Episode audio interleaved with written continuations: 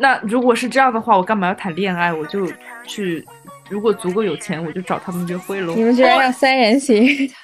我靠，这这是可以说的吗？日本可以说是全世界乙女的耶路撒冷，也不真实了。你在监狱里可能只能碰到什么李宏伟之类，还有风驴子。光与夜之恋一款适合中国女性的养鱼游戏。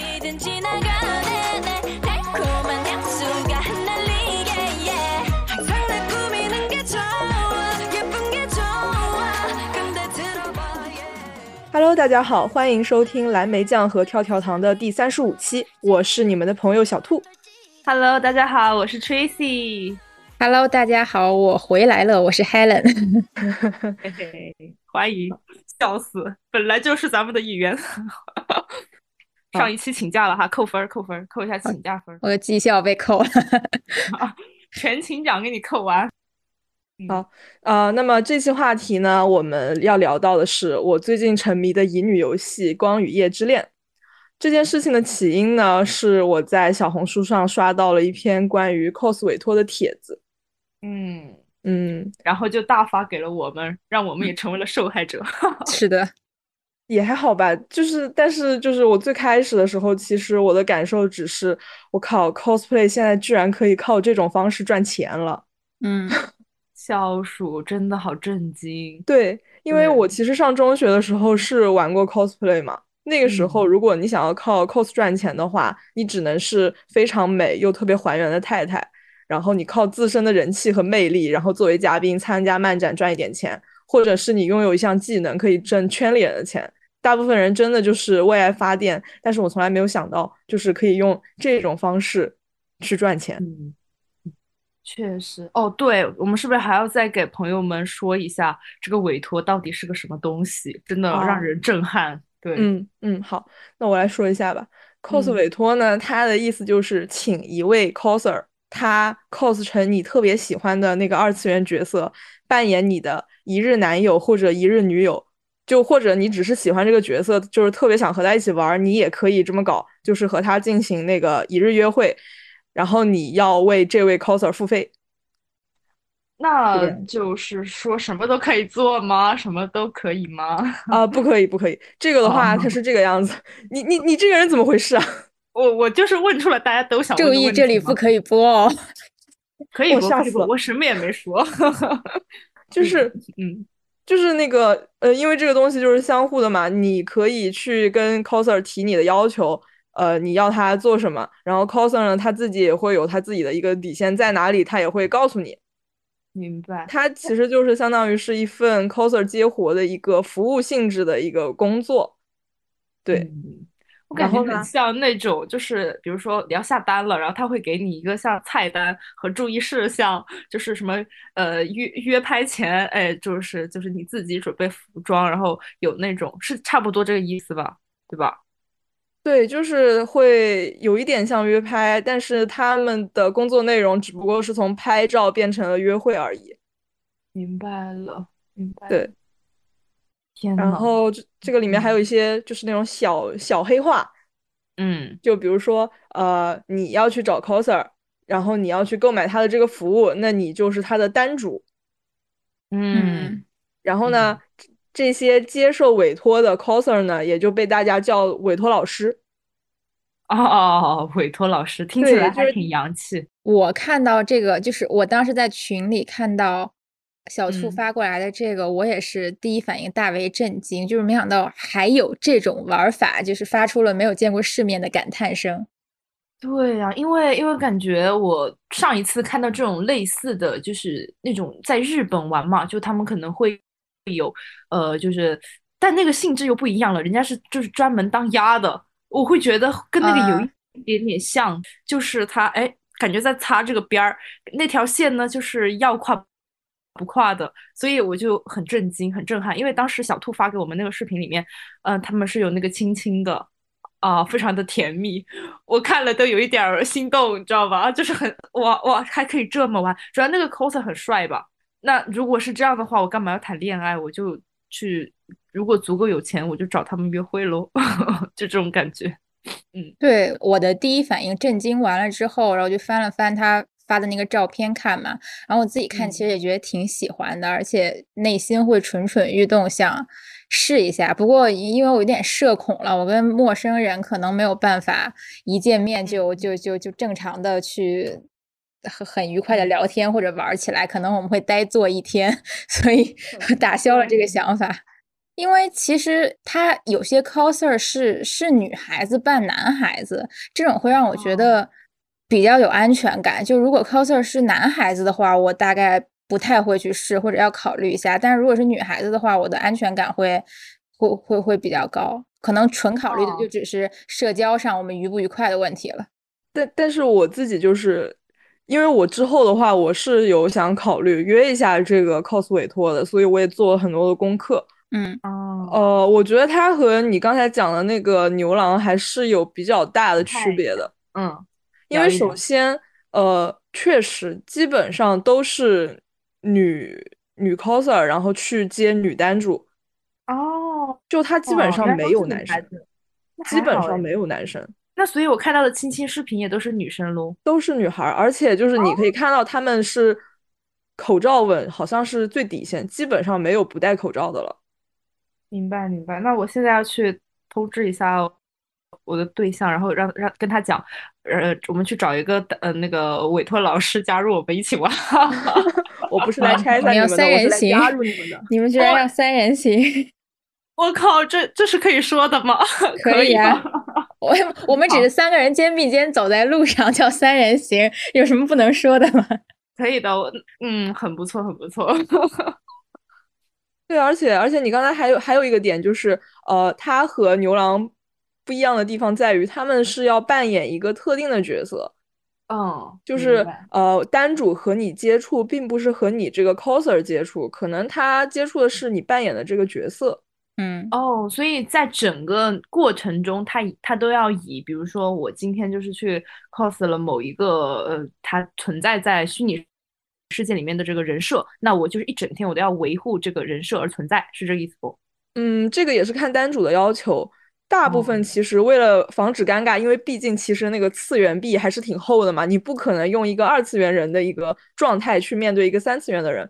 有一些他是会以一个呃朋友的方式去相处的，没有要求说你特别贴合，也有要求要你要贴一点的，这个都是看单主的要求，因为你是给钱的那个。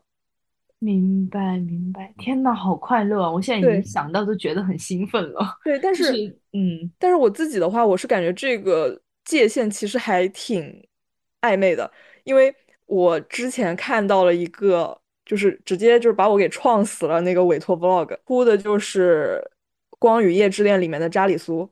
啊，在这个游戏里面呢，这个角色设定是他去追他逃婚的未婚妻。我靠！对，这个未婚妻也就是单主会带入的角色。嗯，这个委托老师呢，他就是没有事先沟通，给单主准备了一个求婚惊喜。哇，他好会呀！他好会。对他，然后他就像真正的求婚一样，布置了自己的汽车后备箱，在那种很梦幻的鲜花、气球和星星灯里面，这个委托老师单膝跪地拿出了戒指。和他的单主说：“这一次你不要再逃跑了，未婚妻。”我靠！我靠！那那那个单主是不是就就已经不太行了？我感觉那个单主就直接懵了，而且而且就是这个委托老师给他戴上戒指之后，这个单主就直接哭了。天呐，我我觉得，嗯，他他和他和那个委托老师抱头痛哭，我就觉得这个瞬间我很震惊，就是我我整个人就是这个瞬间真的不会真实的爱上彼此吗？对，我就是觉得他那一个那个那个那个，我觉得那个瞬间非常的特别，就很像那种你在表演的间隙流露出的真情。对啊，这不就是假戏真做吗？好浪漫啊！天呐！对，就是我当时其实我觉得女孩子去做这种委托和尝试的话，想追求的其实就是在这一瞬间的，嗯，爱意和真情。我也觉得，是的，因为因为女生本来就是更加需要爱的物种，很需要爱，真的特别需要爱。嗯，到底而且而且这种爱。而且这种爱就是像我们这种异性恋的话，很难从另一半身上得到。对的，所以感觉是寄托在了一个虚拟人物身上。然后当你去找这种委托的时候，委托人他就完全从一个虚拟的东西，他给你带来了这种实物的感觉。哇，你刚刚说那个汽车厢打开的时候，我我脑子已经在爆炸了，我的天呐，太幸福了！你说完这个以后，我的脑子里已经开始想入非非了，我现在控制不了我的思绪，控制不了。但是，但是，但是，我觉得这种这种惊喜是不可以复刻的。我都已经这么跟你们讲了，你们可能再去约委托，首先你们可能不一定能约得到这么好的委托老师，对。其次，你们已经知道了，对，嗯。这种东西其实也就是人的灵感和瞬间的那种碰撞和迸发嘛，所以才是可遇而不可求的瞬间。是的，而且人和人之间的相处本来就是，嗯，那种很因为因为你不知道会发生什么，嗯，你会你如果把它当成是一个约会的话，那那你后面所有的体验都是嗯。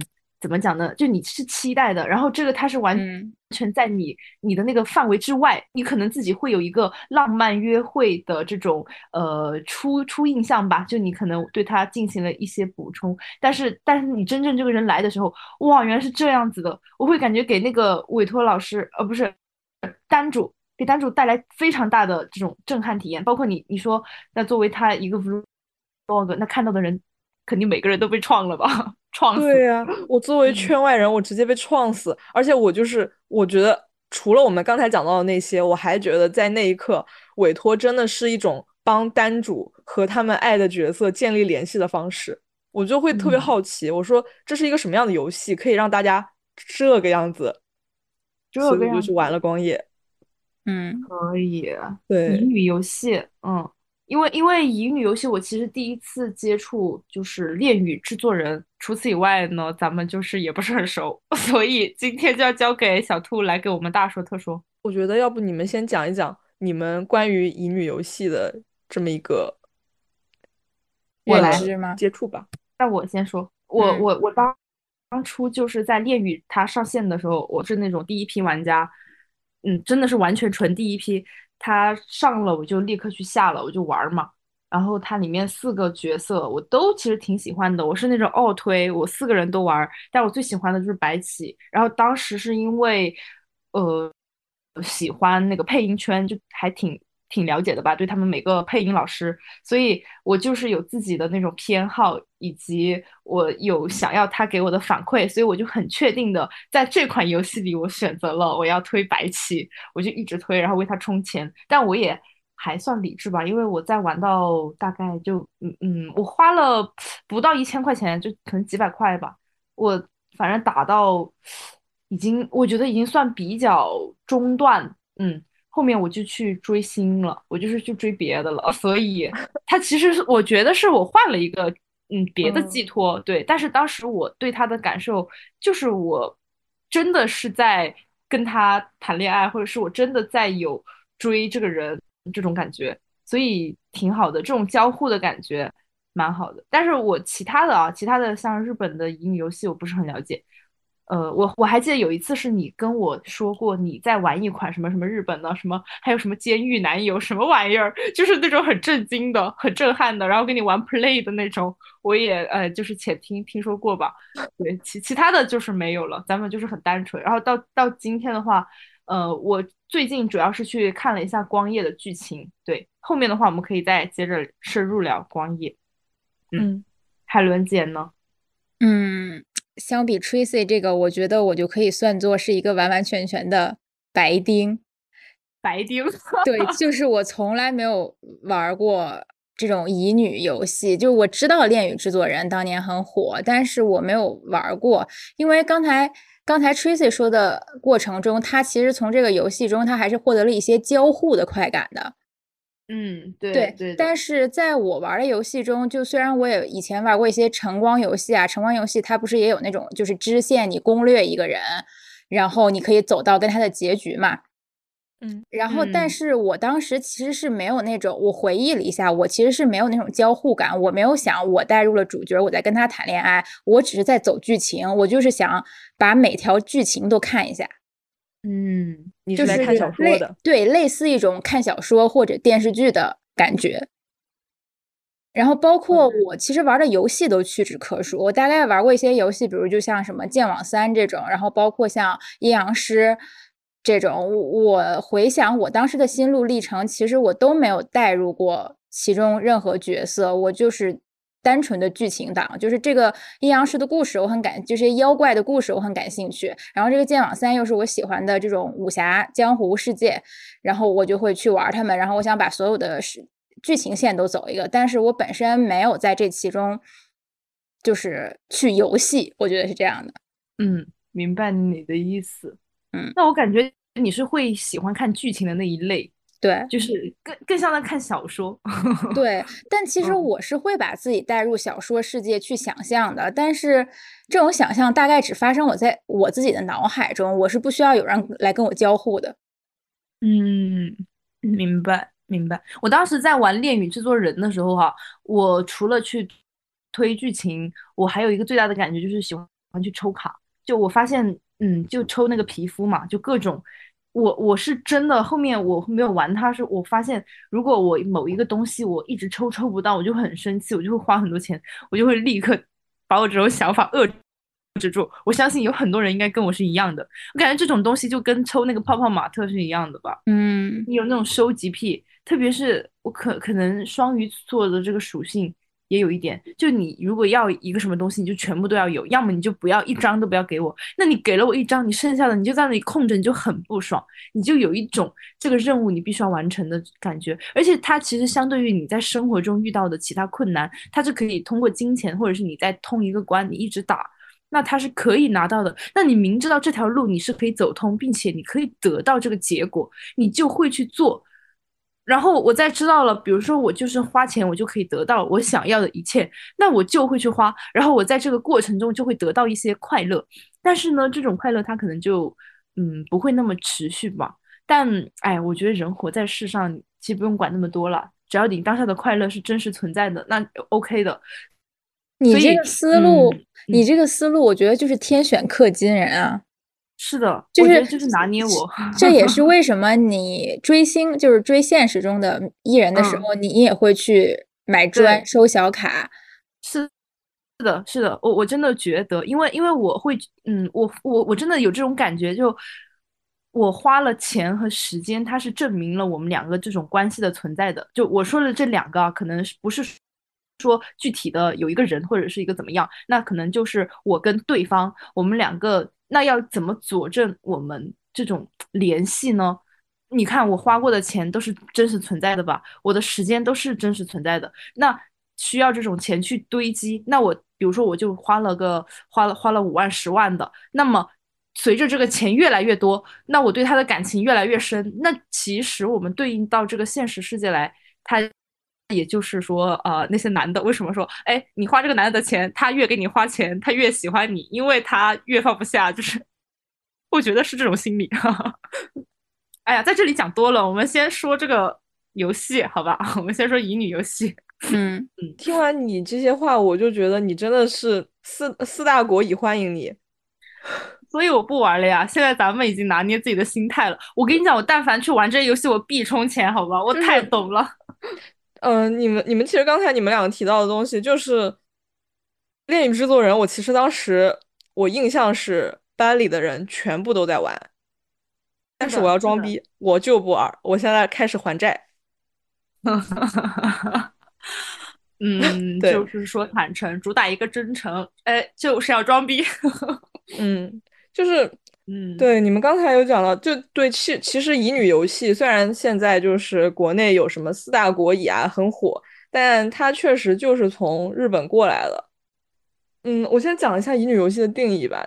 乙女游戏其实就是以玩家自身，基本上都是女玩家啊，从玩家自身的视角出发，和不同类型的帅哥谈恋爱。嗯，然后它的一个特点就是，它其实会更偏重文案一点。就是他会通过文字让玩家和那些男主角建立情感连接，他其实不是很注重一个画面的东西。对，然后呢，我们刚才也提到了，其实乙女乙女游戏它就是从日本来的，日本可以说是全世界乙女的耶路撒冷。呃，我打的日乙其实不多，但是经典的基本上都是打过的。呃，然后关于它的历史，我也在网上搜了一下，它最开始是九四年的时候，呃，日本光荣游戏社的董事长金川惠子，她是一个女性，然后她带领了一个女性团队，打造了第一款乙女游戏，叫安琪丽可。嗯。然后他他们当时的宗旨其实就是让女性玩到专属于女性的游戏，然后这个游戏也是挺火的。后面的话也一直就是拿着这个 IP 在出同系列的游戏。然后往千禧年走的时候呢，就是有一批热门 IP 衍生出来的那种同人游戏，像那种网球王子同人，包括刚才我们提到的安吉丽可，都是这一个时期的作品。明白，它其实就是套了一个 IP 进去，然后，然后给你这种交互感，对吧？它那个时候其实交互感并没有像现在这么强。它那个时候的话呢，它还是比较偏向于养成类。然后一直到零五年之后嘛，它是 PSP 流行了，它就出现了一批比较注重于那种剧情质量的作品，就比如说呃，博音鬼，大家应该都听说过吧？嗯，没有。我听过 博音鬼的博音鬼的那个歌很好听，还现至今还在我的歌单里。完了，我这个农民没听说过，你给我介绍一下。博音鬼，博音鬼，他我最开始接触的时候是初中二次元看动漫的时候。嗯。但是实际上你去追溯它，你会发现它其实是零八年是 Idea Factory 他们哦 Idea Factory 他们出品的一个游戏，然后。它这个时候的话，它就是像我们现在讲的这种走剧情跟男主谈恋爱，把侧重点放到了这里，嗯，然后他就爆火嘛。爆火之后，他就是相当于他不像之前的那些游戏，它需要去借助别的 IP，它是把自己打造成了 IP，衍生出了漫画和动画。哦，所以说你你现在讲的这个东西，它算是一个。比较跨时代的一个东西，就是它作为一个界限的感觉，也没有没有，它不是作为界限，只是它比较典型。哦，明白，就是它之前的都不爆嘛，就在它这里爆了，是这意思吧？呃，可能是因为我们国内知道它比较火一点，但是你其实在日本它是什么情况，我们也不知道，所以我不能说是下断定它是一个跨时代的作品。其实一零年代嘛，就很多番剧都是根据乙女游戏改的，比如说像《歌之王子殿下》。魔鬼恋人还有失忆症这些番基本上就是什么乙女番，或者有人也叫它逆后宫番。哦，对，嗯然后那其实就是像它是游戏先出了，然后这些番因为游戏很红，所以他们改编了。哦，懂了，就是 IP 改编。OK，那但是它是一个逆，就是反过来的嘛？因为现在我们可能会看到的，呃，更多的会相当于是你先有这个东西，就像你刚刚。最开始说后宫番，后宫番是这样的，嗯，后宫番它是一女，呃，后宫番其实讲的是一个男性对多个女性，哦，所以逆后宫其实就是一个女性对多个男性，但我自己是不太喜欢这种说法。明白，明白，对，对，对。然后，呃，再往后发展的话，它是 PSP 倒闭了，就是直接就这个东西取消掉了。其实像，然后所以日本乙游就是一个比较低迷的状态。虽然它后面其实还有一些在 Switch 和 Steam 还有在手机端发布的一些游戏，但是乙游现在日本的乙游现在就是呃没有什么水花。其实相当于日本的乙女游戏，它就是随着这个游戏的设备更新，然后再迭代，然后跟着就是去走的一个游戏类型吧。明白。那他们现在不能用手机玩吗？难道？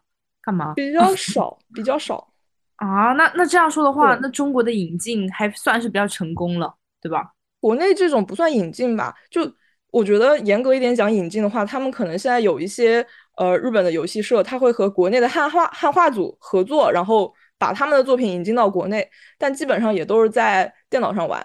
呃，然后国内的这种的话呢，它其实相当于是学了这个乙女游戏这个类型，然后做了自己的东西。哦，那还算很，那其实还蛮原创的一种类型。对，因为因为现在的话，它的游戏玩家真的非常非常多，因为我身边有很多人在玩。然后像对它是光夜真的太红了，还上热搜。嗯，所以其实恋与制作人真的可以算是就是划时代作品。对，啊，这个就是真的很划时代，我感觉就几乎所有人真的都在玩呢。那个那个朋友圈什么恋爱也不谈了，反正咱们就是今天就是要跟李泽言约会，谁也别管我。对，就就即使是我这种不玩儿的人，就是能能让不玩儿的人也知道这个东西存在的作品，就算是出圈作品。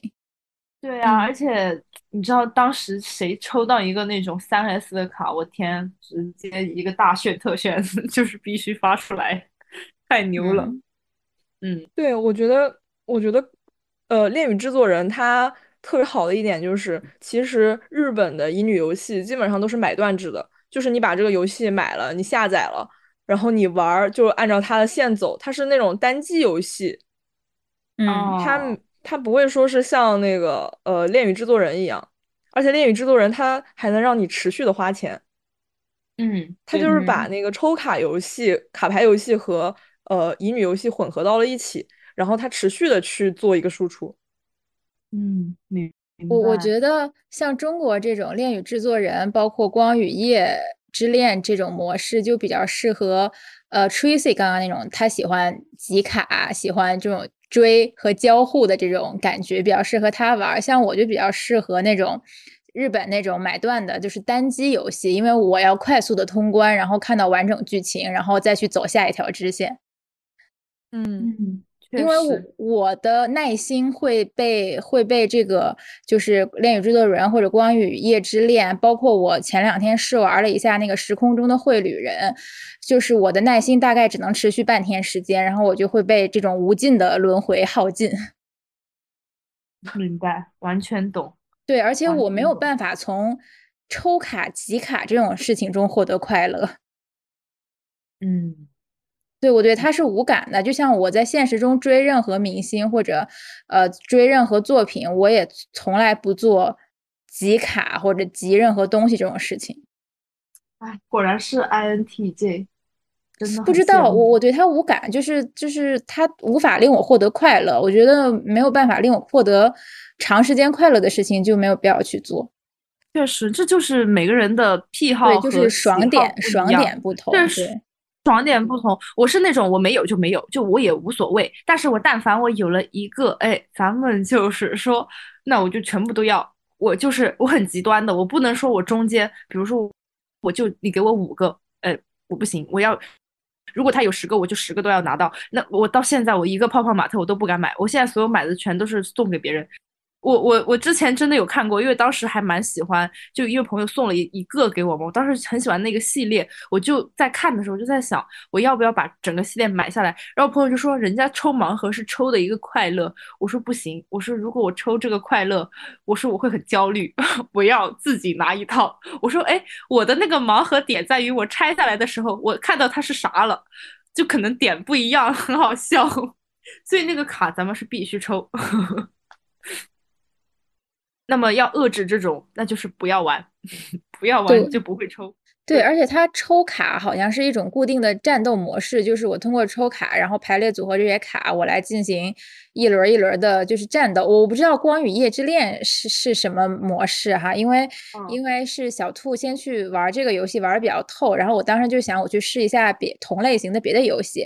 然后《时空嗯中的绘旅人》它大概意思就是这个女主她是一个画画的，学设计的，然后所以嗯就是以这个绘画展开。然后这个女主她在跟这几个男主发展剧情的同时，中间就穿插着各种，它叫画灵之战，就是我画画的画，然后那种灵魂的灵，类似于就是我在我的这个绘画中去跟敌人作战，对，就是一关一关都是这样过的，然后。就会让我感到有点疲惫。我我我玩到中间中段的时候，我就已经不再想重复这种模式了。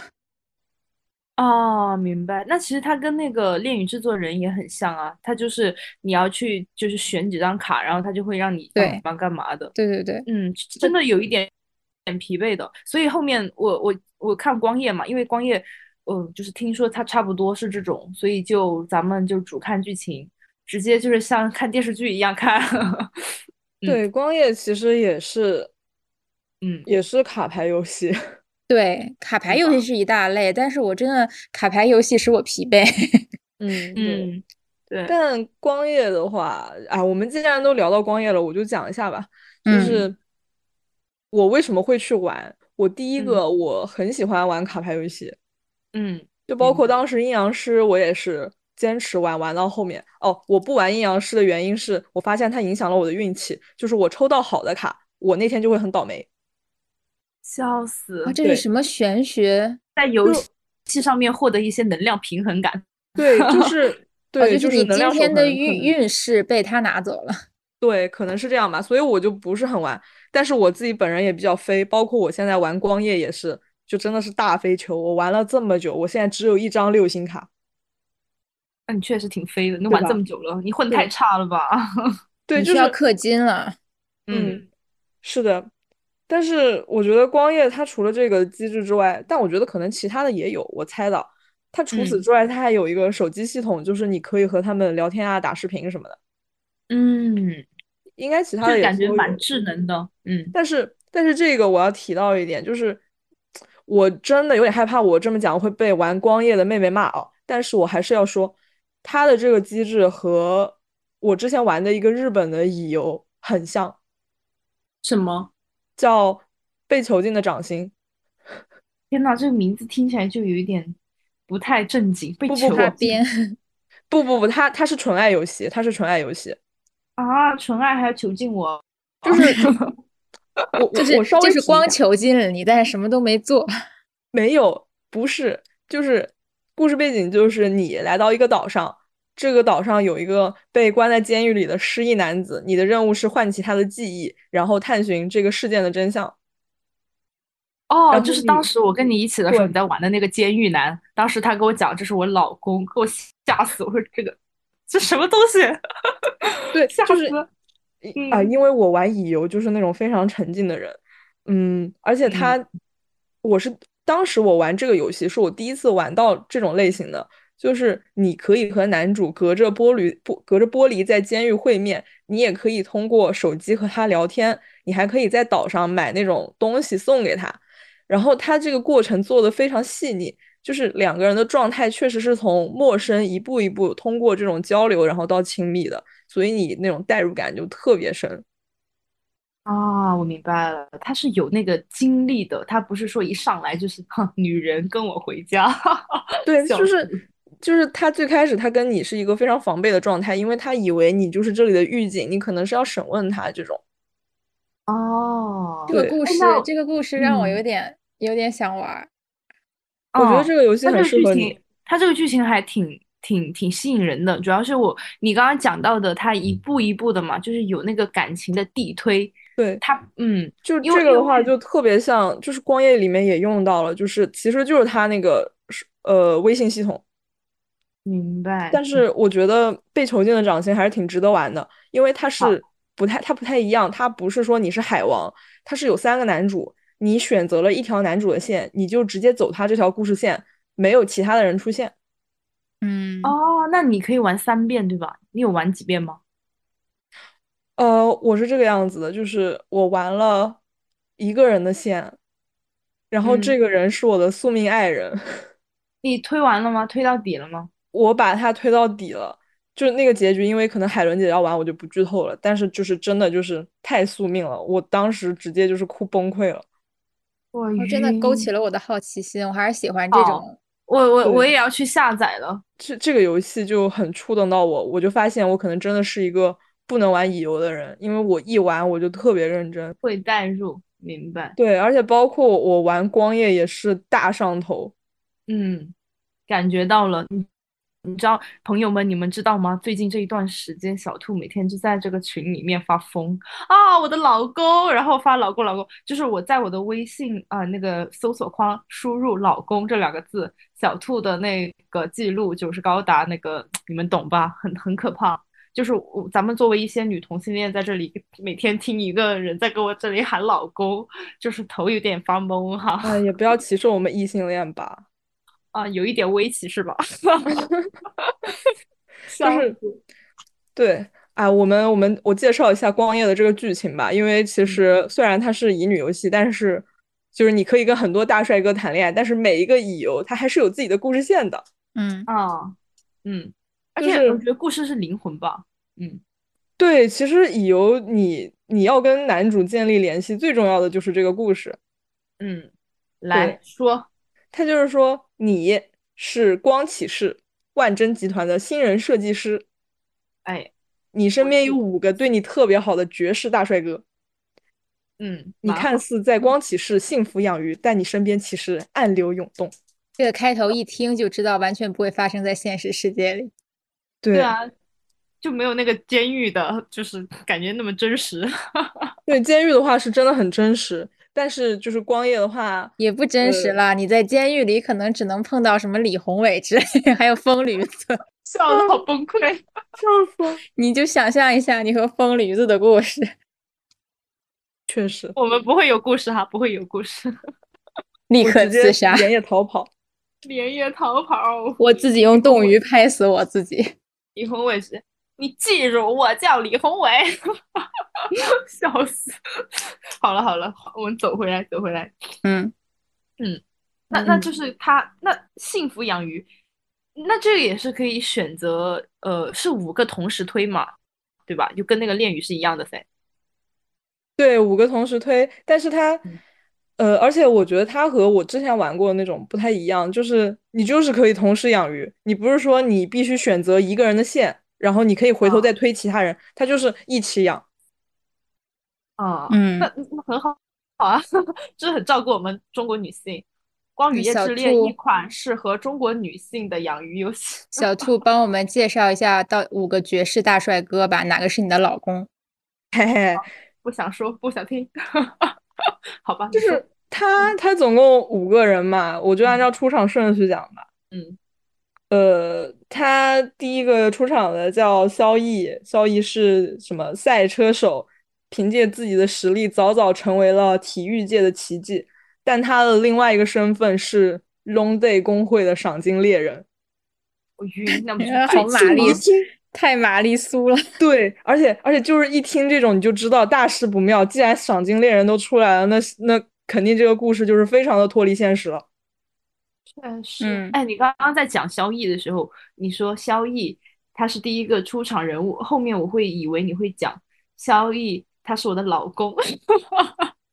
这个我要放到后面再讲，因为现在就是要介绍五个五个选手，所以要哦端水。好的，哦，好的，那你请。然后，然后第二个是陆晨，陆晨也是，就是他是那种典型的霸总啊，霸总嗯，李是是是你是你的顶头上司，你的总裁，他哎是万臻集团的董事长。霸道总裁爱上我是吧？对，然后他他是什么呢？他所属的陆氏是需要家族血脉来支撑的族群，称为血族。啊，吸血鬼，吸血鬼出来了哈，嗨，懂了哈，懂得了。他是血族天赋最高的一员。哦，更加玛丽苏了。下一位，下一位，下一位男嘉宾。下一位男嘉宾齐斯里，你的导师，国际顶级设计师。嗯，十年前曾经用一场秀改变了整个的业界风向，而后隐退。嗯，后来呢，因为某些事接受了陆晨的邀请，重新出现在了世人眼里。然后他呢，是一个从宋朝开始就活到现在的狐狸，他是灵族。下一位是，就是查理苏，对，就是我们刚才在最开头的那个 cos 委托里面提到那个扎里苏，嗯，他是来自世界四大财阀之一，呃，那个那个英文我不太会念，Novanton Novanton 药业集团扎家独子集团唯一继承人，扎家独子，扎家独子，这个这个姓氏真有点剑走偏锋了。对，就是大家都会以为他这个字儿念查，他叫查理苏，但是他嗯是真的是姓扎，真的很好对，笑。我以为是个外文名，我以我以为他叫 Charlie，然后点儿苏。对我也是，我以为 Charlie，然后点儿苏，我说哎，咱这咱这个大还是中国，咱还是我们们在这里整什么洋文？会更 费解的问题就出现了，我们崇洋媚外了对不起。所以他更费解的事情出现了，他的英文真的叫查理。嗯，就是他是一个那种特别特别搞笑、特别土的那种那种富二代，就是他出现的时候，他就是特别龙傲天，就是女人，你又被我的魅力迷住了吧？也就是说，他就是如果放在现实里，他其实是王思聪。他可能是那种山西煤老板吧？我觉得 没有，我觉得他应该是光启韩王。啊，窑子。对不起，对不起，但是，但是他同时在光启第一人民医院就职烧伤整形科医生，医术精湛，专业能力强。啊，这不是许墨吗？就是那种。然后，嗯，他好，因为我后面的剧情我没有再看了，但是我看了大家的推测，他好像不是人，他是灵族。又不是人。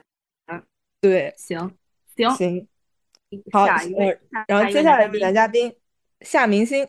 夏明星呢是女，呃，是女主角的青梅竹马，比她小那么个几岁吧，好像是弟弟。对，啊，懂了。夏明星他是人类，他出身道士世家，继承家业，学习了通灵。道士，这个这里面元素真杂呀。对，就特别杂。然后十十四岁前在光启市生活，后来前往法国，成为音乐剧演员出道。中西合璧了的，又是吸血鬼，又是道士的，对，然后又是灵族，我真服了这个世界观很大，世界观很大。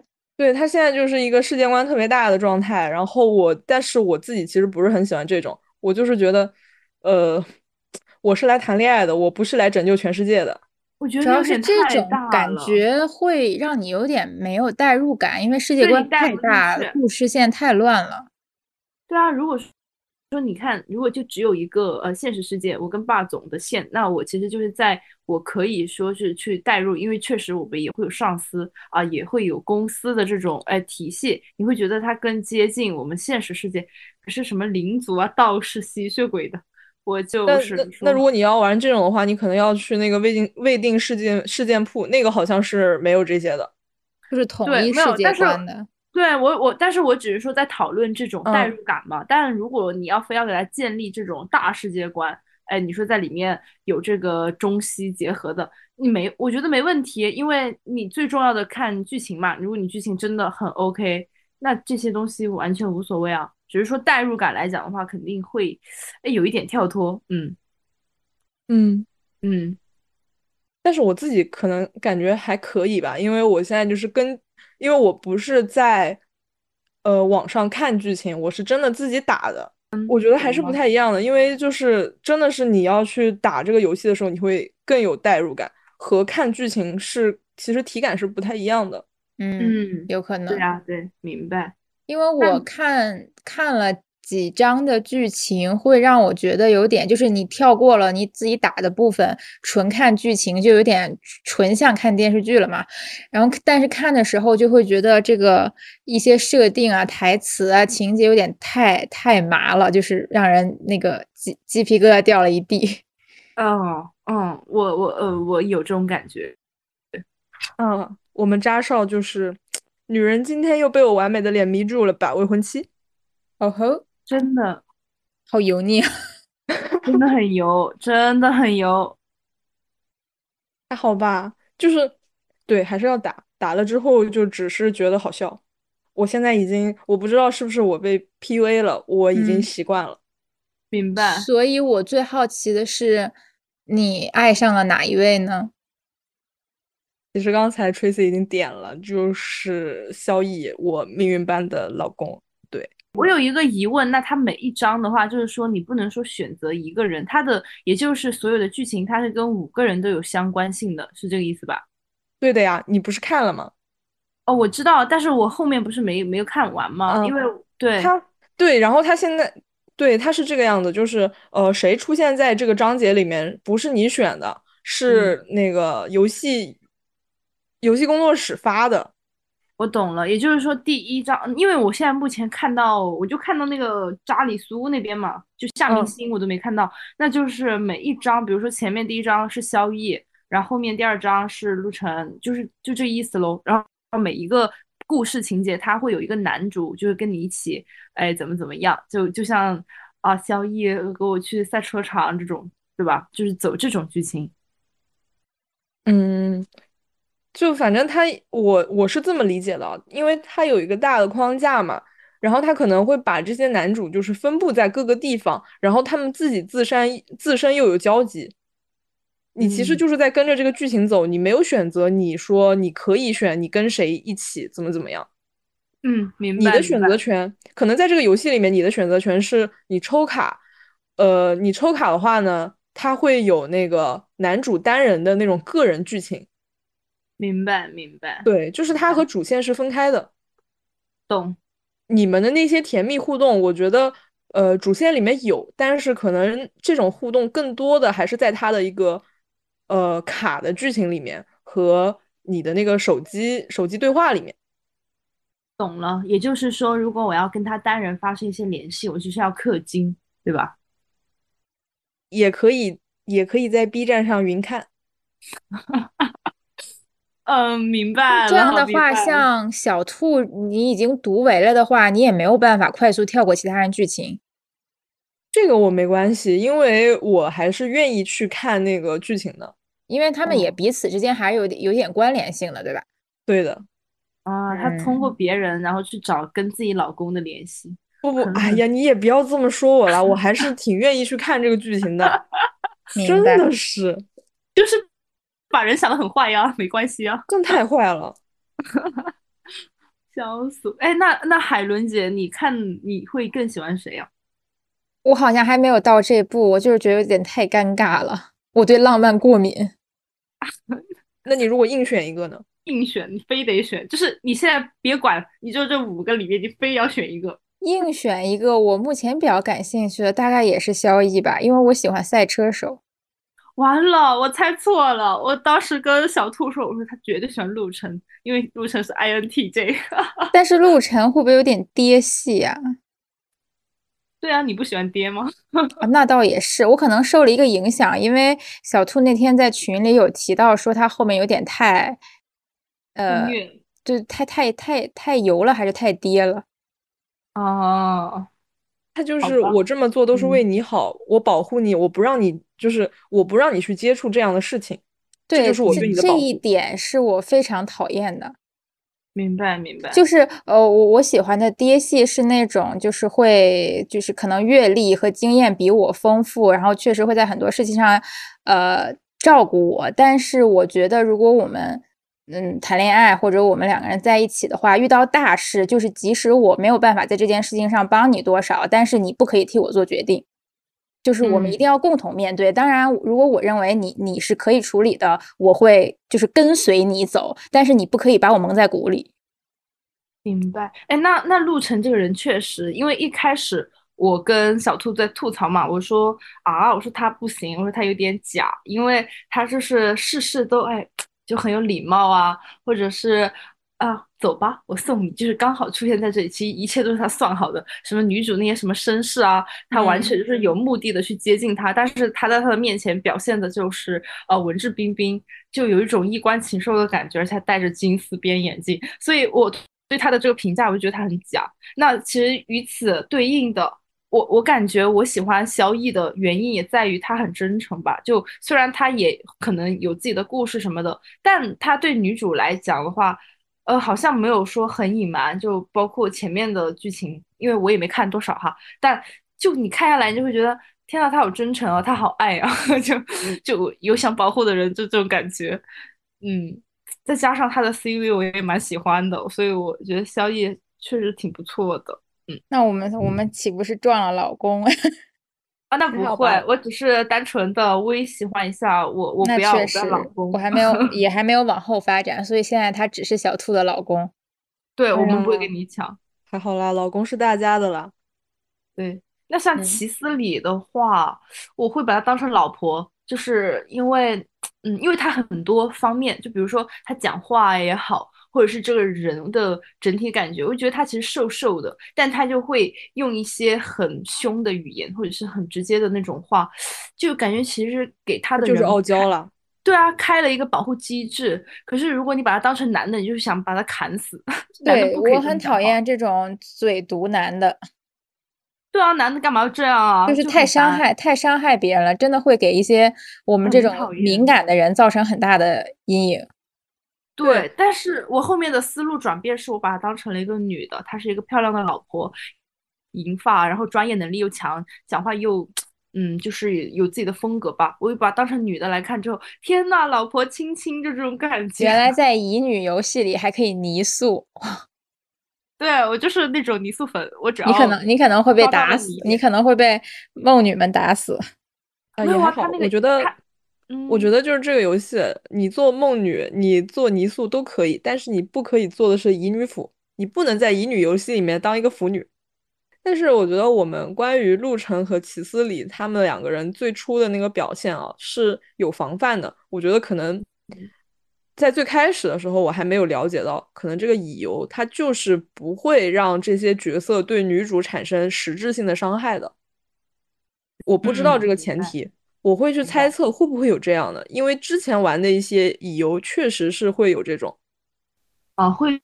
对女主有有一些，比如说精神伤害什么的，但但其实，在《光与夜之恋》里面是没有的。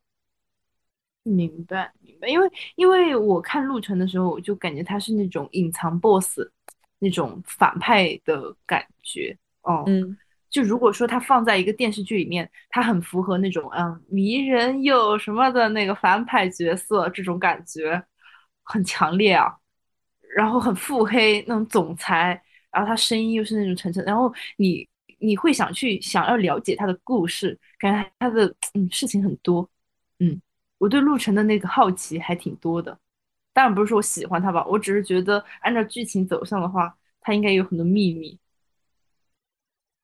嗯嗯，但这种深不可测的男人放如果放你带入一下现实，确实会有点吓人，因为就是如果他想拿捏你，你就没有任何办法，我会被他玩死。对对啊，我就只希望这种男的，就是给我钱就好了，求求他了。哦，那如果要钱的话，我们应该去找扎里苏。扎里苏，嗯，只是我们只要合约婚姻就好了。对啊，就就是可以跟我结婚呢。然后你，嗯，对，我其实 其实我需要的，其实我需要的是何道英而已。啊，对。但是，但是扎里苏给人感觉其实很可靠。我不知道你们有没有看到后面，就相对于是陆晨这种人设的话，扎里苏确实感觉要小白兔一点。他他他确实是小白兔，是吧？而且我第一次知道这个角色是，呃，在微博上面有一个美女 coser 叫卡琳娜，哇，太漂亮了！她 cos 扎里苏，我当时都不知道扎里苏是谁是谁，但是呢。反正他的那个微博的可能 tag 里面带了，OK，反正他就是我现在梦想中的真人扎里苏就长他那样，太漂亮了，太帅了。那他有点太帅了，我也知道那个女 coser 真的很帅，帅的就是发懵。所以我对这个扎里斯的滤镜就来自于他，嗯，我会觉得他很可靠，而且很帅。嗯，但是其实我们刚才在讲这些，就是呃。其实只是介绍这些主角，我觉得，呃，光夜有一点就是，我觉得是他吸引人的点，也是他可能会让人退游的一个原因吧。就是，嗯，呃，光夜也被称为寡妇模拟器。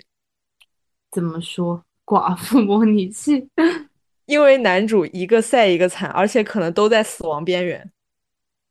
哦，我懂了。其实就是感觉编剧是想要用一些故事来支撑，他就是虐粉，嗯，啥也别说了，就是虐粉，而且他好像就是没有这些东西他就写不下去一样。我觉得其实这个是可能也是一种编剧能力的缺失吧。我懂了，原生家庭，对，就是他们就是基本上所有人的原生家庭都特别悲惨，嗯，美强惨呗，就是。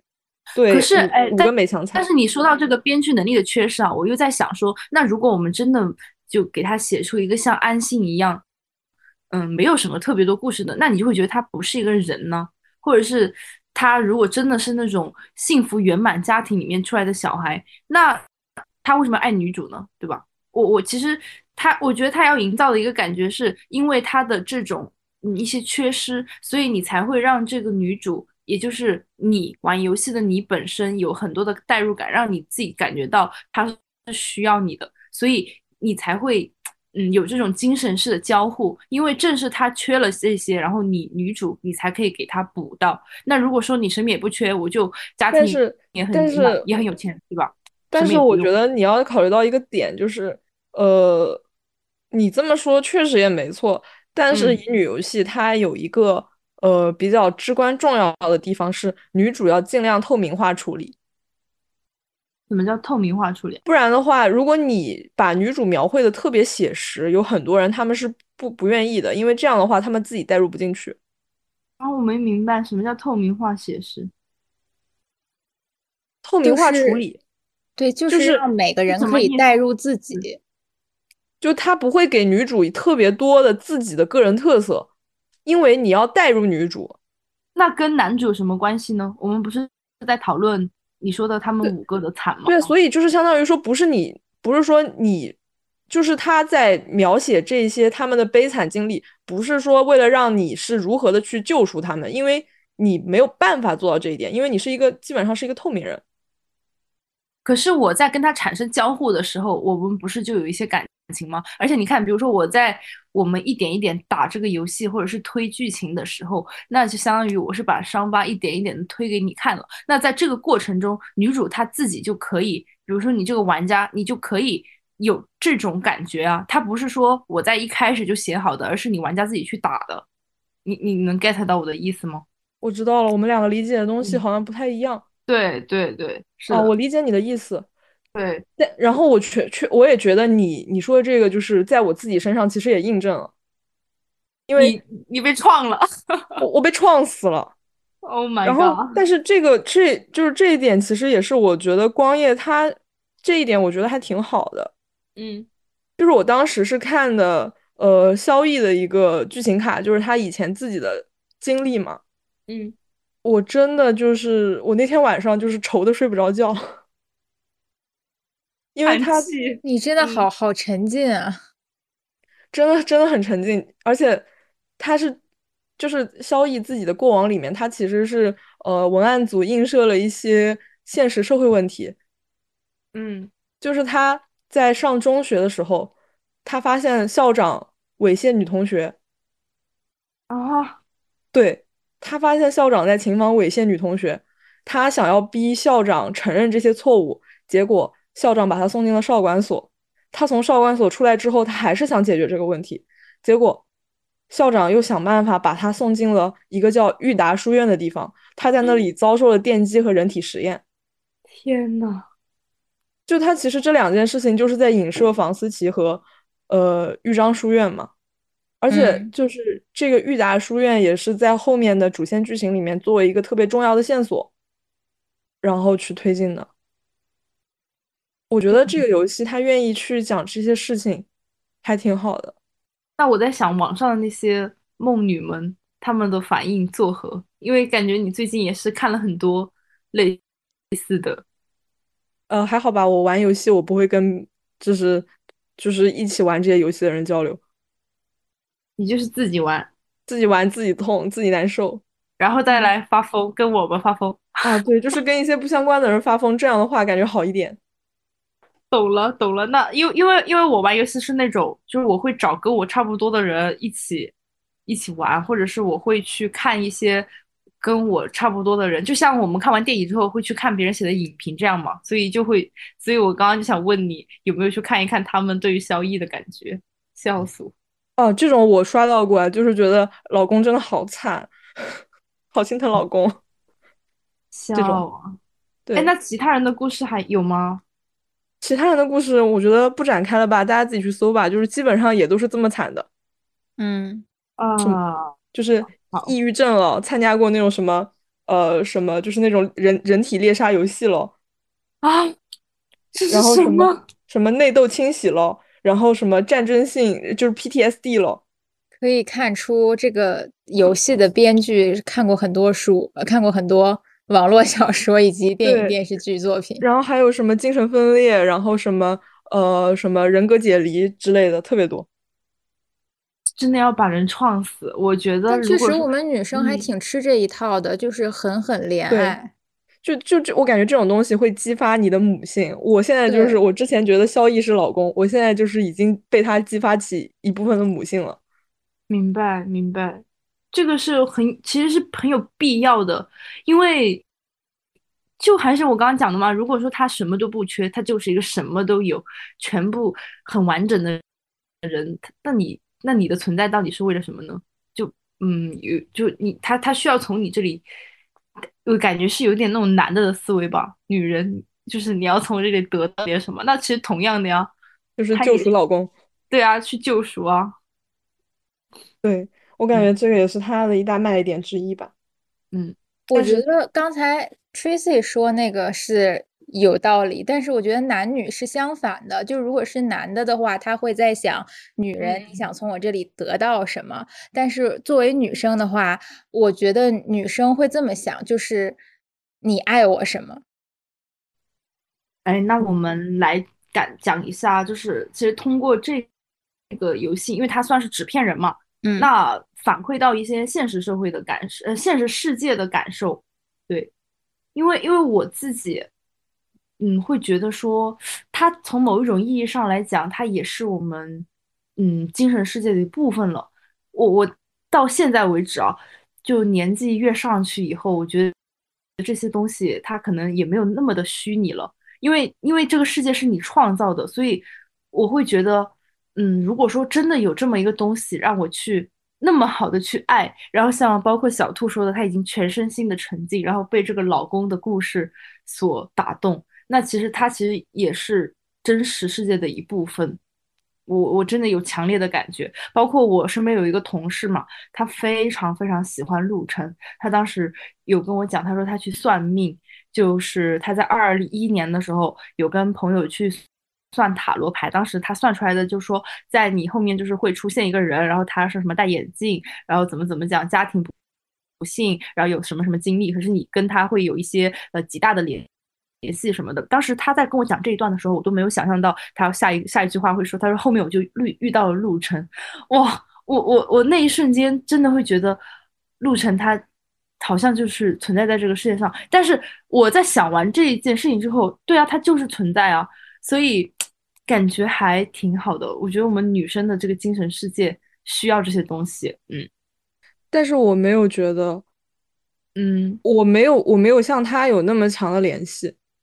嗯，就是，嗯，我是能清楚的知道他是一个虚拟的人物，他的声优是阿老师。啊，OK，对，就是我没有，我我会怜爱，我会难过，我会因为这个角色产生一些感受，但是我并不觉得我和他就是本质上有那种特别强的联系，我只是在玩这个游戏的时候，我代入进去了，我和他共情了。明白。对，因为我最嗯，就还有一个感受，就是因为我们嗯会缺乏一些精神世界吧，所以如果说我现在创造出来的这些东西，它全部可以满足我的精神匮乏的点，那么我是不是可以提出一个点，说我不需要现实世界中的男的？如果我真的只追求精神的话，那他们完全可以满足啊。而且而且，我觉得这个游戏创造出来，真的，你看啊，一个纸片人让我很开心，精神又放松，嗯，然后男性市场又那么质量萎靡，那不管出于什么原因，我已经可以满足想象了。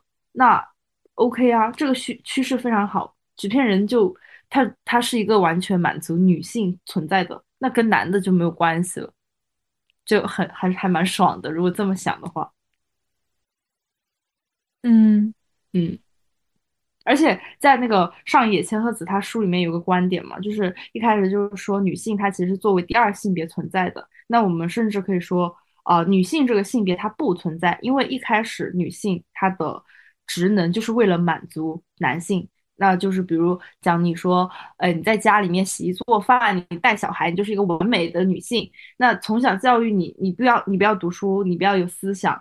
那现在又回过头，我们对于完美女性的评判标准，其实就是可以更好去塑造这个男的。那我只是一个附庸存在，那这些纸片人的出现，哎，好像这些男性他们就有了服务意识，哎，就是要让你感觉到很爽啊。那不管是陆程也好，还是说萧逸也好，那他们都是让我们呃很开心的一个人嘛。然后那也可以回回溯到我们开始讲委托约会。那其实现在一个很好的趋势，就就是女性她这个社会主体的需求就是会被满足，他是需要被满足的，而不是不只是为了我们要服务别人。所以，我真的还蛮感谢纸片人的存在的，很就真的觉得他们已经成为了生活里面的一部分吧。嗯，但这样会不会有一种逃避现实的嫌疑啊？因为我们并不能改造现实中的男性，所以我们就只能去虚拟世界。寻找，哦，是哎，怎么办？是因为其实你退出这个虚拟世界之后，你会发现这个现实世界是不会有任何改变的。嗯，可是我们也没有办法改变吧？我觉 得好悲观。我觉，但我觉得，我我我我我我想讲两个点。第一个就是，呃，我觉得这些男性，这些完美的男性，其实都是女性自己的一个寄托。而且包括我认为创造这些完美男性形象的都是女孩子，对对对对，对他只是去，他只是相当于是一个寄托而已。然后还有一个，我就在想，我们真的需要这种寄托吗？我们需要，就是为什么？为什么？为什么感情一定要寄托在其他人身上？就是你必须要有这样一份寄托，不管你是呃给现实中的男性、女性，还是说给纸片人，嗯，就是。我自己玩这个游戏，因为我现在应该是呃，我们三个里面就是打乙游打的最真情实感的一个。嗯嗯。但是我自己一直有一个很明确的感觉，就是我会为他感动，我会为他难过，但是我并不觉得他可以成为我精神上的寄托。哦。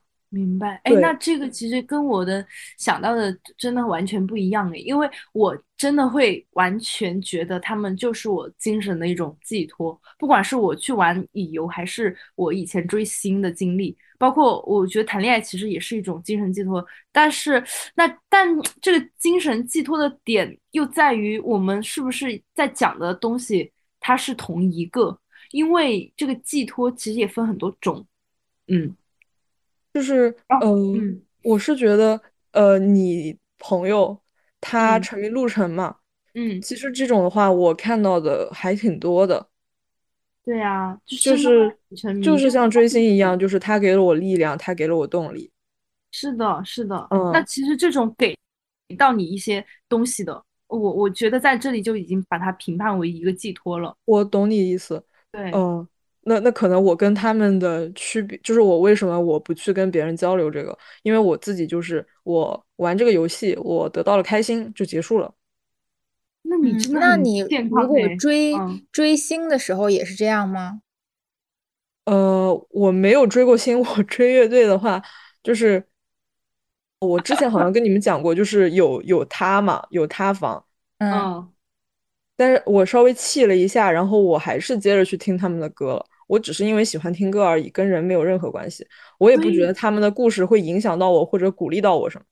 所以你这个是健康的呀，你这个就完全是一个非常 OK 的，并且所有人都要向你学习的一个精神状态。我也觉得，其实你这个 是一个非常以自我为中心的状态。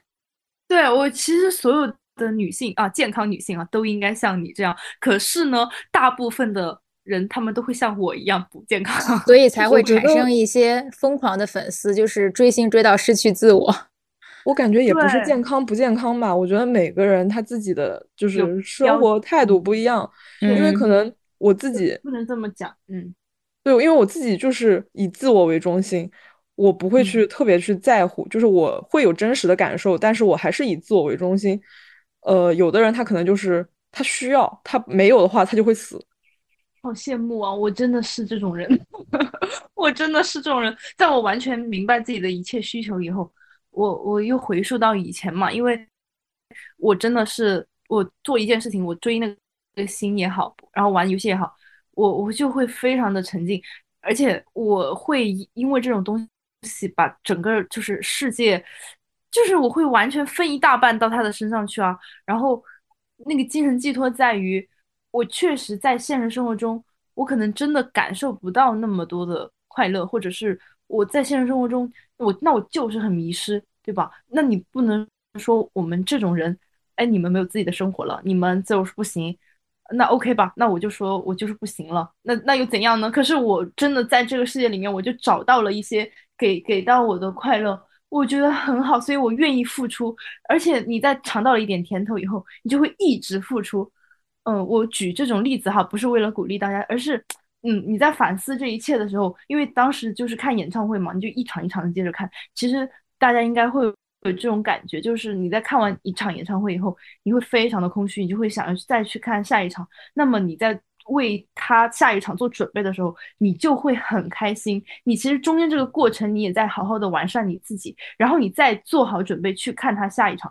其实这个整个过程，嗯，你可以从外界人来讲，他会觉得，啊，你你是不是疯掉了？你已经完蛋了。可是对于自己的精神的塑造来说，他真的给到我很多很多。因为在那段时间，可能真的没有人可能在陪到你吧。但你把你的所有的，比如你时间都匀给他的时候，你会非常的开心。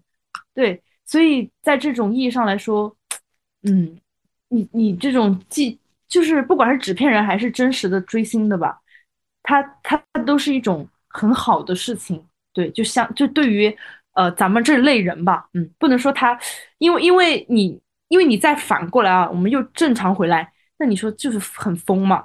你没必要这样子，对。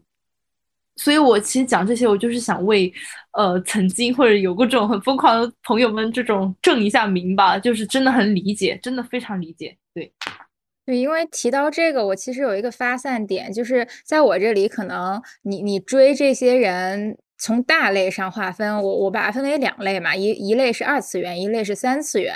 然后，二次元其实就是所有被创造的人物，现实中不存在的，不管是书里的人物、游戏里的人物、动漫里的人物，包括现在乙女的这些人物，以及呃，我发现我周围真的大批量存在着琳娜贝尔的粉丝，我以前不知道那么多，我最近突然发现了很多。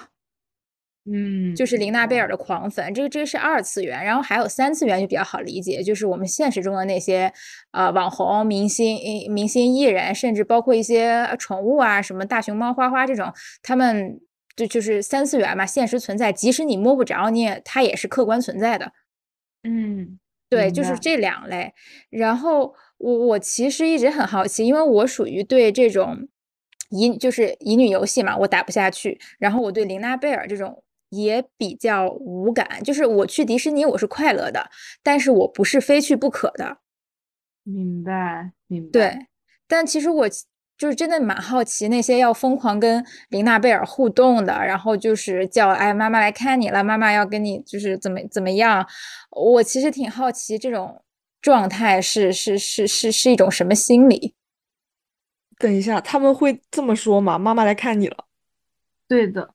那会有自称我妈妈的，但是也有称称作别的的，可能只是一类。嗯，哦，我我有在小红书刷到过一个呃 vlog，就是那个女生她是呃在一个大城市工作，我深广我忘记了，是反正北上广吧。然后她就是说她晚上呃凌晨到了上海，然后她三点钟她就去排队了。然后就是整个过程只有他一个人，他也没有化妆，也没有穿那种很漂亮的衣服，他就很狼狈。然后呢，他就去排排那个琳娜贝尔，排了十个小时吧。然后在第二天的一点钟，终于见到了琳娜贝尔，然后再跟他，嗯，就是拍了照、拥抱，就是各种互动以后，他走出那个园区，他就开始哭。整个过程就是他的 vlog，就是记录了他一整天，就是哎，我今天跟就是我的女儿，就是或者是妈妈这一次就是来看你。他说我也他在视频的最后他就说，他我不知道我为什么会这么难过，但是我在见到宝贝的那一瞬间，我好像一切都明白了，就是嗯，我做这一切都是值得的。我我我愿我很愿意为了他排十个小时，我看到他我就是很开心，我有他让我相信这个世界上是真的有这种。爱与力量的存在，我当时还挺感触的。就是，嗯，下面的评论其实有很很过分的，就在讲说，嗯啊，他不就是一个套着人皮的呃一个一堆布料吗？或者怎么样的？可是你在看到这个女生的这种视频的时候，下面也还有更暖心的评论在讲说，嗯，他对啊，他们就是真实存在的，就是姐姐，就是你这一次非常非常值，你超棒 哇！我真的，我当时觉得对啊，就是你其实我觉得去迪士尼也好，或者是买这些玩偶也好，就你你你相信某一种东西，你只要真的相信它存在，OK，它那它就是存在的。其实又跟之前讲到的，如果说你你相信这个世界它创造出来什么东西，我我觉得跟小兔说的那种自我，它是也可以有联系的点，因为。小兔说他相信自我，或者是我自我为中心，因为他完全他是认可自己，他并并且他很踏实的知道自己想要什么。那我可不可以理解为说，这些人他他所相信的，他不是自己，而是就是林娜贝尔，或者是那个纸片人，或者是我追的那个星，对吧？他其实只是一个载体而已，只是这个载体到底是谁，我们也不知道。我我因为我确实。在看到琳娜贝尔的时候，我就觉得她真实存在了。她是这个世界上很浪漫、很可爱，就是就象征一些东西。对她，她我说的那个真实存存在啊，不是说嗯，就是有这么一个狐狸那种存在的意思。我我我我是觉得它是存在一些美好的事物的。对它可能代表的，可能每个人心里面都不太一样。嗯，包括我们去追 idol 的时候，看到舞台上面闪闪发光的他们的时候，你会给他们赋予一些。呃，梦想啊，力量啊，这种东西，对，这些东西都是不是说用一个非常具象化的去表现的，嗯。嗯，但我，呃，我其实刚才我还是有一个点，就是我觉得其实二次元纸片人也不是完全可信的，因为刚才提到就是我之前看乐队他没他嘛，啊，对我其实有在想，因为二次元它是一个人为创造的东西。嗯，我觉得他可能也会有他的可能，嗯，就包括呃，就包括像光夜这种，嗯，如他还在更新嘛，他还在连载一样。如果说后面的剧情可能会有崩人设啊之类的，那我可能就觉得这个也是一种塌房吧，因为他其实还是不在你自己的掌控内，掌控他的是文案组。真的是残忍呢，是的，因为我因为我很清楚知道这个就有一种突然被拉回到现实世界的感觉了，你知道吗？S 人和我们 N 人就是不一样。啊，对，我是 S 人，就是嗯，对我是能很明显的感觉到，因为我在看的时候，就包括我说，呃，我看萧逸关于豫章书院的那个卡，我会说，我觉得文案组这样做挺不错的。嗯，我不会说啊，我不会光说啊，萧逸真的好可怜，我好怜爱他。我我会说文案组做的不错，good job。我好残忍。下一份工作就是当编剧，好吧？对，就是就是这种。嗯，而且就包括什么虚拟偶像啊，我觉得他们也是会翻车的。没有啦，我只但是但是我我感觉哦，这个地方我们讲到的翻车和塌房，可能那个定义。一线不一样，就可能我们为什么会经常讲说纸片人他们是不会塌房，因为他们不会做出像那种什么道德啊违背啊，呃什么出轨这种事情。对，因为文案组不允许他们发生。然后你说的那个塌房是说文案组的塌房，不不不，就你就还我我刚刚还有那种就是他那种什么虚拟偶像，像那种做直播的虚拟偶像，他们那种是有可能就是皮下塌房。然后会直接影响到你这整个的形象。嗯，哦，明白了，明白了，懂。但是不能吧？你不能一，你不能把他们做这种强联系啊！就是你文案组的人，那人，我不不啊，我说的是那个呀，我说的是虚拟偶像啊。哦，好吧，但是我感觉还是定义不太一样吧？可能因为他们，嗯，就是。怎么说呢？它相对来说还是比三次元真人自己他还要好一些，感觉。对，对的，对的，是这个意思。嗯，就是自己他自己他这他这个人就完全没了。然后虚拟偶像虽然他的那个就是他的皮下或者他的中间人会塌，但是如果幸运的话，比如说换一个人来运营或者怎么样，就是还可以稍稍分开一下下。对啊，因为但是也确实我觉得是有这种。精神洁癖存在的，就像有些人可能对自己喜欢的动漫角色换个声优都不太能接受。哦，是的，所以这个感觉有点像那个分离嘛，就是是的，嗯，那个，嗯，那个光光与夜之恋，陆晨是换过 CV 的。对，他他前一个 CV 就是都完全不能接受。这个可能在于就是个人的这种接受底线和精神洁癖在哪里了。前一阵儿被推上就是推上热搜，也是有推上热搜吧，或者说是有过一波大讨论的，就是玲娜贝尔，其实她不止一个皮下嘛。对她有三个皮下，然后就是有有什么霸凌他什么的。对，然后会有人就是就不喜欢就不喜欢其中一个，然后就故意不去互动。就是你这种，如果是是我这样不不追玲娜贝尔或者不追这一类，呃，我把它算作什么玩偶偶偶也是虚拟偶像吧？我觉得是不追这类的人会觉得很离谱，难以理解。对，但是他的洁癖可能就在那儿。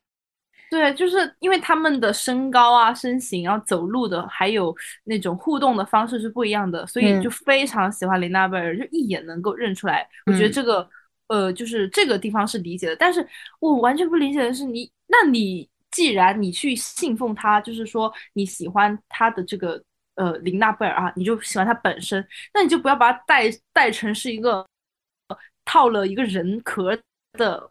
一个东西，对吧？那你就是他自我是矛盾的，所以我不能理解这个事件在于说，你你都这样，你就去喜欢他了，你还要去在乎他是哪个人？那你该去追那个人好咯，对吧？你还自己喜欢什么琳娜贝尔，而且搞霸凌，天呐，就是 还挺可怜。就是如果你不想互动，你可以不去那个时段不过去，或者悄咪的往后排一下，先让后边人上。但是你表现的那么明显，就很很很很尴尬，很难看，很伤，很伤。我就说白了，就伤工作人员的心啊！就现在你伤的是皮下，对哦，这也这也是我为什么我不愿意去和那些同好交流的原因，因为你人在一起扎堆，你就会成为一个圈，你有圈就会发生这样的事情。对，就包不光不仅是林娜贝尔这个事情，就是光夜他们自己就是玩家就之间吵架特别特别严重，他们严重到到什么地步呢？就是呃，就不要说那种就是。独为互相互相互相那个了，他们连在那个呃微博超话里面晒欧都不可以。就比如说你抽到了好卡，你不可以在那个超话里面晒。有病吧？我晒我自己花钱，很很奇怪的一点。对，所以我我追星的时候我也不混这些圈子，因为这些圈子自己内部就会产生各种乱七八糟的事儿，然后反而会影响你追星还是追任何东西的，就是快乐。对，而且还有你要处理一堆人之间乱七八糟的破事儿，认同完全。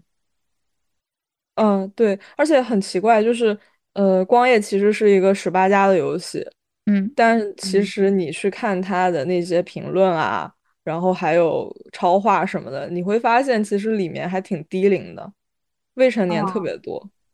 明白，明白。那其实，嗯，他们这个有那个身份。呃，认证吗？就是什么十八岁以上的才能可能是对他们，他我记得是有的，好像有认证，就可能就是用父母的吧。但是这样的话，其实真的也不是很好，因为光夜里面其实有一些个人卡还挺擦边的。所以，我记得你给我对当时他呃小兔给我发了一个呃视频嘛，就是他的一个单人剧情，就是他们在那个海盗船上面。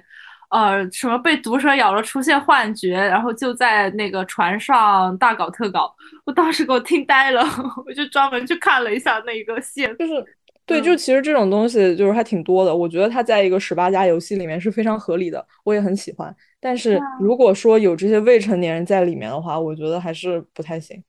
嗯，对对，所以。这个游戏的话，分级感觉也得去做一下吧。就就是十八家，他自己做的就是十八家，不然他也做不出来这些东西。嗯，没有，我的意思是对小朋友的那个那个对，因为因为确实太低龄了，然后有看到很多吵架嘛，然后他们你看就还挺影响上学的感觉。确实，嗯。哎，但这个东西没办法吧，就真的是没办法。就是我们在这里讲，可能自己会也会觉得挺那个的。可是，呃，你说全部给他弄没了，那也不行吧？也不好。也不是说要他弄没吧，只是说可能要加强监管，对未成年人的监管，而不是说要对游戏做什么事情。嗯嗯嗯嗯，对对对对对，是的，是的。嗯，好吧，那我们说到这里的话，今天的内容也就都差不多了。嗯，对，如果有玩这个朋游戏的朋友们，然后也可以跟我们讨论一下。如果说你对纸片人的一些哎别的看法啥的，也可以在评论区跟我们一起讨论。你追纸片人的一些心态啦。对的，对的。好吧，我现我现在唯一的希望就是，呃，我接下来的时间我可以少玩一点这个游戏。我觉得确实是有点荒废的。我希望在未来的这一个月里面。我一天只玩两个小时，控制一下下。我还以为你要下卸载呢，你原来还要继续玩啊？还玩俩小时呢，真是的，这网瘾根本戒不 真的是戒网瘾了，戒网瘾。还好还好还好。上学的朋友们就是控制一下啊，读书是最重要的。对，该上班上班，该上学上学。上班的是上班的话，可以在班上摸鱼，回家就干点别的事儿吧。笑死。是的。好了。好啦，朋友们，拜拜，下期再见，拜拜，拜拜。